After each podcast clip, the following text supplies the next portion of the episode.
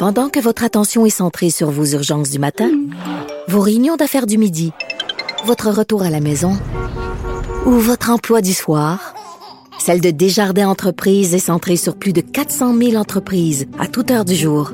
Grâce à notre connaissance des secteurs d'activité et à notre accompagnement spécialisé, nous aidons les entrepreneurs à relever chaque défi pour qu'ils puissent rester centrés sur ce qui compte, le développement de leur entreprise.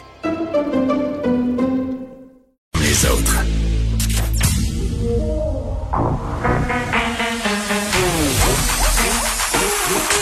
Elle a une opinion sur tous les sujets. Pour elle, toutes les questions peuvent être posées. Geneviève Peterson. Cube Radio. Salut tout le monde, bienvenue à l'émission. Christian Dubé, petit vlimeux, a commencé son point de presse un peu trop à l'heure. On y va donc maintenant. Cette réponse extraordinaire. D'ailleurs, demain, demain, on ouvre la nouvelle catégorie de 35-39 ans. Et euh, pour les autres euh, groupes d'âge, j'aimerais juste rappeler euh, que même si votre catégorie d'âge est passée, et que vous n'avez pas pu le faire, vous pouvez toujours aller vous faire vacciner. Parce qu'on le voit, là, on suit nos statistiques, puis on voit les groupes, par exemple, de, de 60, 65 ans, 55 ans. On voit que les gens continuent de venir se faire vacciner. Alors donc, je le répète, même si votre tour est passé, vous pouvez venir toujours vous faire vacciner. Lundi prochain. Lundi prochain, c'est comme on l'appelle la semaine des jeunes. La semaine des jeunes, donc on va ouvrir euh, aux jeunes adultes de 18 à 34 ans euh, pour euh, la dernière, le dernier gros blitz de, de, la semaine. On est, on est conscient que les plus jeunes attendent depuis très très longtemps pour se faire vacciner. Euh, mais je suis confiant qu'ils vont nous surprendre positivement avec euh, de très, très bons taux de vaccination, puis on pourra vous en informer euh, dans les prochains jours. Maintenant, quelques mots sur la situation sanitaire. à part certaines régions où on doit continuer de nous battre là, pour réduire la transmission, je rappellerai qu'on est vraiment dans la bonne direction. Euh, le nombre de cas sur une moyenne mobile de séjour, qui est un de nos grands indicateurs, est en baisse et maintenant régulièrement sous la barre des 1000 cas par jour. Ça, c'est une très bonne nouvelle. Les hospitalisations sont en baisse et le taux de positivité est en baisse aussi. Là encore, je veux remercier les Québécois pour, euh, pour leurs efforts. Puis je dirais que c'est grâce à notre solidarité et le respect des consignes sanitaires qu'on est dans cette situation-là on, continue comme ça, puis je pense qu'on va avoir un très bel été. Maintenant, quelques mots sur la vaccination des 12 à 17 ans. Euh, Santé Canada a approuvé le vaccin de Pfizer pour les 12 à 15 ans. Euh, notre santé publique, euh, qui a été très diligent là-dessus, je l'apprécie, tout le travail qui a été fait par le docteur Arruda et son équipe, nous ont dit qu'on peut aller de l'avant avec la vaccination de 12 à 17 ans. C'est une très bonne nouvelle. Euh, le SIC, comme vous le savez, va nous donner un avis, euh, un avis qui va rentrer la semaine prochaine, confirmant l'utilisation pour cette clientèle-là. Mais les équipes euh, de Daniel Paré sont déjà en préparation pour vacciner les 12 à 17 ans et donner une première dose avant la fin juin et on vise à donner la deuxième dose pour cette clientèle-là, pour nos jeunes, pour la prochaine rentrée scolaire.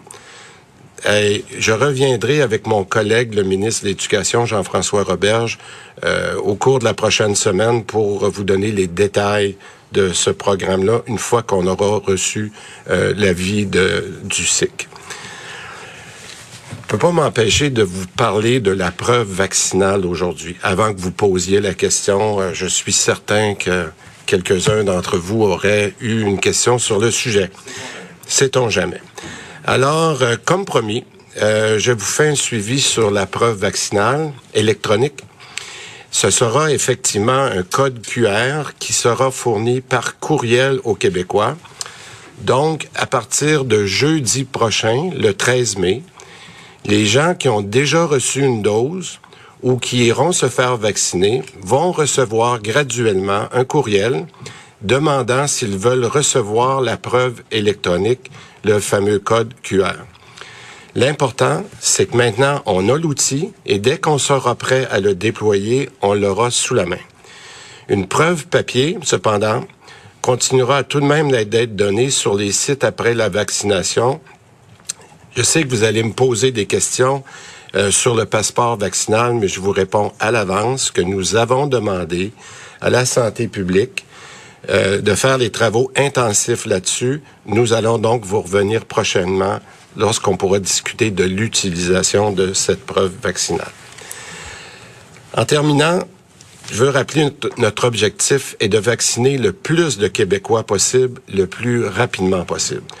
Depuis la semaine dernière, la prise de rendez-vous a été ouverte à la population générale.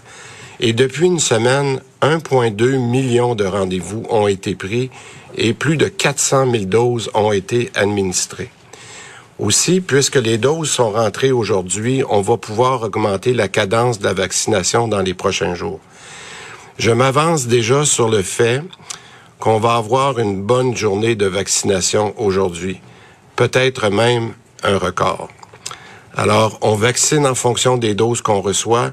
Plus les Québécois seront vaccinés, plus notre couverture vaccinale sera élevée. Et je le rappelle, on veut tous avoir un bel été. Merci beaucoup. Alors, euh, quelques nouvelles sur la vaccination là aujourd'hui, puis on le voit dans les centres, là, beaucoup euh, de photos circulent sur les médias sociaux. Il y a peut-être un petit peu plus d'attente que d'habitude. On voit qu'il y a un certain euh, engouement. Demain, on commence la vaccination pour les 35-39 euh, ans. 40% de la population a eu une première dose par ailleurs, ce qui est quand même assez incroyable. Puis ça me fait rire parce que, bon, M. Dubé parle de la semaine des jeunes, hein, qui commencerait lundi prochain. On le sait, là, on descend par tranche d'âge euh, aux deux jours. Donc, la semaine prochaine, ça sera euh, les 30 à 35 ans. Et ensuite, on aura les 25 à 29 ans et ainsi de suite. Tout ça euh, pour se rendre, évidemment, aux ados. Puis ça, je reviendrai là, parce que un des, une des pressions qui a été apportée lors du point de presse, c'est que même si notre tour était passé, c'est-à-dire si on n'est pas actuellement dans la tranche de personnes à vacciner, là, si la vaccination euh, c'est pas ouverte. C'est toujours possible d'aller se faire vacciner. Est-ce qu'on va aux questions? On va pas aux questions tout de suite. OK, alors euh, voilà, c'est ça. Donc c'est quand même euh, possible pour vous de le faire si votre tranche d'âge est passée. Ça, je pense que c'est important de le rappeler parce qu'il y avait un petit peu de confusion. Là. Des gens se disaient, OK, mais moi, si je suis plus euh, dans la tranche d'âge visée, est-ce que je peux y aller encore? Donc la réponse, c'est oui. Et là, mise au point faite par Christian Dubé sur la situation sanitaire, on est quand même vraiment agréablement surpris. Là, on a plusieurs journées sous la barre des 1000. Par ailleurs, aujourd'hui, on est à 900 cas. Donc, ça continue de se maintenir. Les hospitalisations qui sont en baisse aussi. La positivité est en baisse aussi. Ça, ça veut dire euh, le nombre de tests qui ressort euh, positif euh, lorsqu'on va se faire tester. Et par ailleurs, à parté, j'ai eu droit, ben pas moi, mais un membre de ma famille, mon fils, pour ne pas le nommer, au test par gargarisme. Parce que, on le sait, les enfants avaient bien, bien peur hein, d'aller d'aller euh, passer le test parce que euh, ils avaient peur évidemment de se faire rentrer euh, le gros Q-tip dans le nez. Ben non, on peut maintenant le passer par gargarisme, mais il faut que l'enfant ait 5 ans. C'est-à-dire faut qu'il ait développé le réflexe de pouvoir se gargariser et se brosser les dents sans avaler sa pâte à dents. Et pour la vaccination des 12 à 17 ans, là, ça va arriver fort probablement d'ici la fin juin. On attend que le comité, le, le SIC nous revienne sur la question. Là, on va avoir des précisions de Christian Dubé et du ministre Roberge sur le plan de match dans les écoles parce qu'on se rappelle que Pfizer a approuvé le vaccin pour euh, les 12 à 17 ans. Et vraiment, là, le scénario idéal, ça serait qu'on donne la première dose en juin puis l'autre première dose avant le début de l'année scolaire. On va aux questions. Dose-là qu'on veut offrir aux Québécois euh, là, je comprends qu'on a déjà parlé de ça, mais est-ce que le portrait se, précise, peut-être, M. Paré, quant au euh, calendrier pour la deuxième dose? Et est-ce que les gens qui ont reçu l'AstraZeneca pourraient recevoir finalement l'interchangeabilité des, doses là, avec euh, Moderna ou Pfizer? Je vais peut-être laisser Dr Arruda commencer avec l'interchangeabilité, puis après ça, on ira sur le séquencement avec M. Paris, si ça va. Bien sûr. Oui, pour ce qui est d'interchangeabilité, on attend encore des avis euh, comme tels. C'est fort probable que ça puisse être fait. Il y a souvent même des avantages à utiliser deux vaccins différents dans beaucoup de types de vaccins parce que chacun a son mécanisme de stimulation. Il y en a qui vont stimuler plus l'immunité morale qui l'immunité euh, des anticorps qui se développent rapidement, puis d'autres qui vont aller jouer sur ce qu'on appelle la mémoire cellulaire, qui sont des cellules qui, même quand ils vont rencontrer le, le virus quelques années plus tard, vont pouvoir reprogrammer. C'est comme s'ils avaient euh, en stock euh, la recette. Donc, euh, oui, effectivement, c'est quelque chose qui va être regardé, euh, bien entendu. Il faut juste s'assurer qu'il n'y a pas d'effet pervers, qu'il n'y a pas une diminution de l'immunité, justement, comme telle. Puis, je voulais profiter de l'occasion pour vous dire, on vous avait parlé de quatre personnes qui avaient fait des thromboses suite à de la vaccination dont un décès, malheureusement. Mais on vient d'avoir la confirmation de la, du, quatrième cas, qui est vraiment un, cas euh, de vipite, mais la personne va bien. Elle, elle récupère maintenant à la maison. Ça a été une thrombose qui a été euh, traitée adéquatement et donc elle récupère. Donc, vous dire euh, un mot sur Moderna, peut-être, parce que je pense à la question de. Oui, je, je, vais le dire aussi. et puis, juste vous dire que on a quand même vacciné 520 000 personnes hein, avec le vaccin AstraZeneca. Ça veut dire près d'un demi-million, un demi-million de personnes protégées actuellement qui ont bénéficié. On a eu malheureusement quatre incidents, un mortel, mais les trois autres ont relativement bien survécu.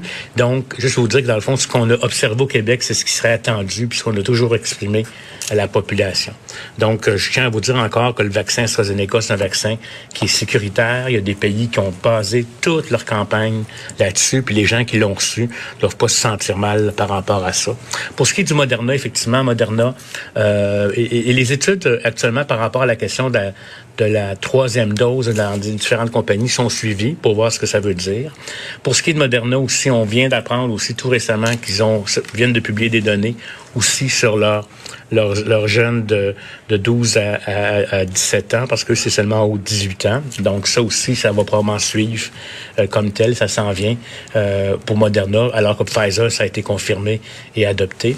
Et euh, pour ce qui est de la question de réduire la période, on, on va effectivement, selon la disponibilité euh, du vaccin, essayer de réduire les intervalles. On l'a déjà fait aussi, où on a la majorité des endroits à très haut risque, les CHSLD, les RPA, sont déjà en train d'être vaccinés pour leur deuxième dose.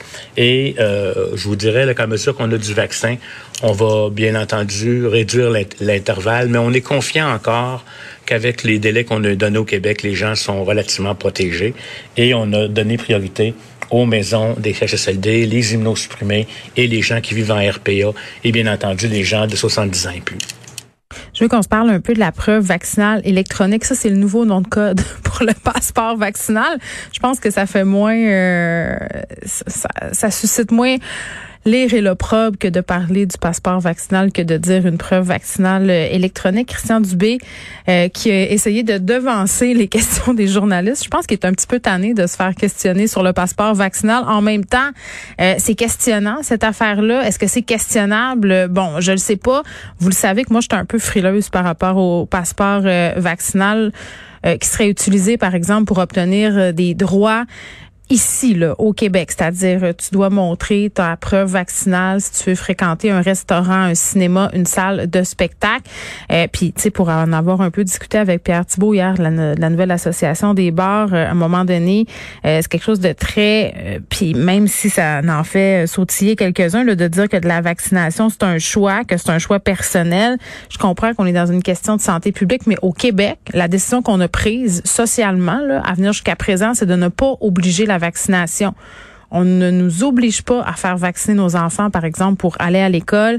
Euh, donc, si on ouvre la porte à tout ça, à mon sens, c'est une obligation déguisée. Donc, si on veut aller là, il faut le dire. C'est pas qu'on ne peut pas y aller, mais si on y va, euh, que ce soit clair.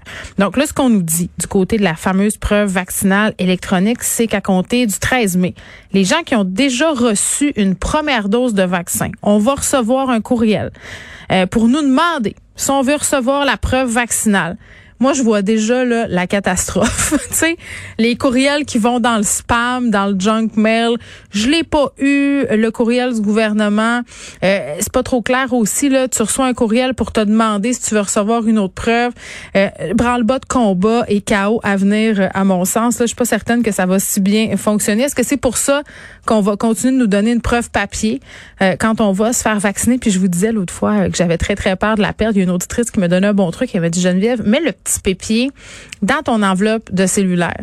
Très bonne idée. C'est ce que je vais faire. Je l'ai pas encore fait, mais je l'ai pas perdu. Je l'ai mis, euh, euh, je l'ai mis dans un dans un tiroir euh, de ma table de chevet. Puis d'ailleurs, il faudrait que je vérifie si c'est encore là parce que les choses chez nous disparaissent à vitesse grand V. Donc, en quelque sorte, on va en avoir un, un passeport vaccinal. On sait juste pas quand. On sait juste pas dans quel contexte il va être utilisé. Et bon, dans les prochains jours, là, il faut s'attendre aussi à avoir un plan de déconfinement.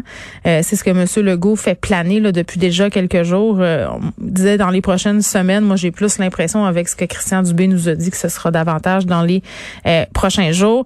Monsieur Legault qui a dit à Christian Dubé qu'il voulait ça, qu'il voulait un reopening euh, roadmap comme en Saskatchewan. Ça m'a bien fait rire par ailleurs de voir les articles où il est cité Monsieur Legault en disant regarde bien Christian, moi c'est ça que je veux, je veux ce qui s'est passé en Saskatchewan.